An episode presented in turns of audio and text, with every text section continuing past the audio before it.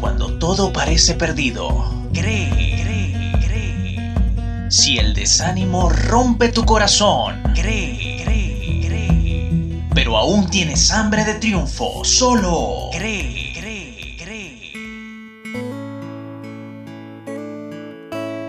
Las falsas concepciones acerca de Dios y su obra dentro del hombre alejan a muchos engañados por la mentira para creer que no vale la pena seguirlo. Millones no se someten a Dios porque piensan que Dios les impondría miles de reglas que no quieren ni pueden cumplir.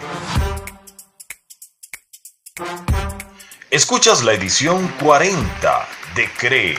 Soy Agustín Marcano en la locución. El tema de hoy, servir a Dios. Esclavitud o libertad. Es verdad, Dios tiene su ley, pero cuando Él cambia al hombre, lo hace desde adentro. De modo que en lo que antes se deleitaba, ahora le es repulsivo.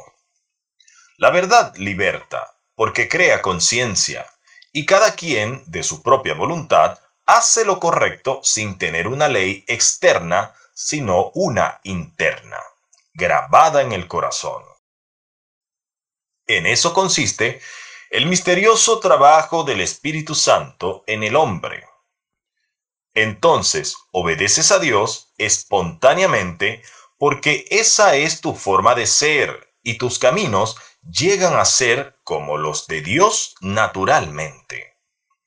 Por otro lado, cuando se sirve a Dios sin conversión personal, el camino resulta cansón, frustrante y pesado, porque no se vive para ser libre de hacer lo que se quiere, sino lo que se debe.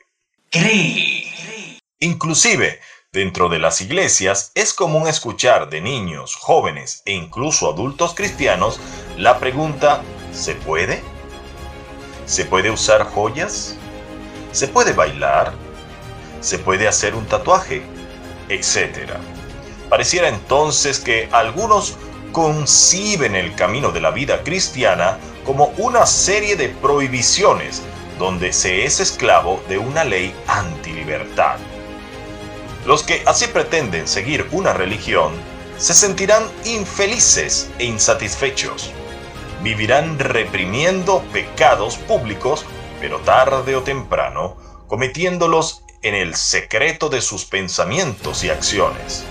Al seguir, finalmente, los impulsos de un corazón pecaminoso. Aquellos que practican una religión de no es, no puedes hacer esto o no puedes hacer aquello, sentirán vacío e insatisfacción, carecerán de paz, viviendo más bien con temor a fallar. Resulta entonces que la pregunta ¿se puede? representa un escape a las reglas una oportunidad de hacer realidad un deseo carnal, enfocándose en alimentar las pasiones en vez del espíritu, porque eso es lo que se siente. Vivir la religión de esa forma es ser desdichado, codiciar las acciones de los que no profesan ninguna religión, porque ejecutan libremente aquellas cosas que estos cristianos les encantaría hacer. Se busca la concesión de licencias para pecar mientras se sigue siendo bueno. Una oportunidad de realizar lo que a los sentidos les plazca legalmente. En vez de buscar licencias para pecar, el cristiano debería revisar los frutos de su conversión y preguntarse, ¿Vivo en la libertad del espíritu o en la esclavitud de la ley? ¿Soy un cristiano feliz o uno que siente una pesada carga de culpa sobre sus hombros? La única manera de aborrecer el pecado y ser libres es nacer del Espíritu, entregarse sin reservas a la verdad, confesando los pecados y arrepintiéndose de corazón no aparentando lo que no se es. La verdad es que la ruta conduciente a la eternidad es un camino de libertad.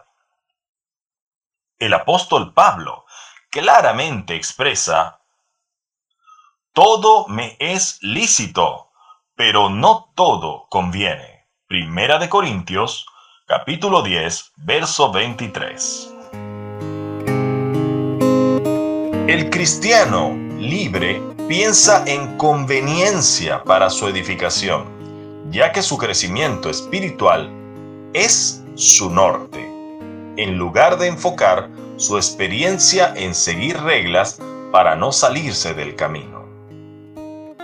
Cuando se conoce a Cristo de verdad, su espíritu concibe una naturaleza superior en el hombre, una que entiende la diferencia entre libertad y libertinaje, una que distingue conveniencia de esclavitud, una que no le resulta el pecado atrayente, sino detestable. El objetivo final del Altísimo no es forzar ni imponer reglas arbitrarias a nadie, sino que a través de su luz el hombre salga del engaño de la esclavitud inconsciente que causa el pecado y de su propia libertad elija amarlo y adorarlo ahora que conoce la verdad. Infinitas gracias damos al Padre de Gloria por la oportunidad de compartir este podcast contigo. Fue un placer prepararlo de parte de Xavier Rodríguez en la edición del sonido, Jin Lee en la locución en off, Hombre, Hambre, Nombre en la producción y libreto. Además de este servidor, Agustín Marcano, bajo la inspiración del Todopoderoso. Consulta cualquier programa de CRE a través del siguiente enlace www.anchor.fm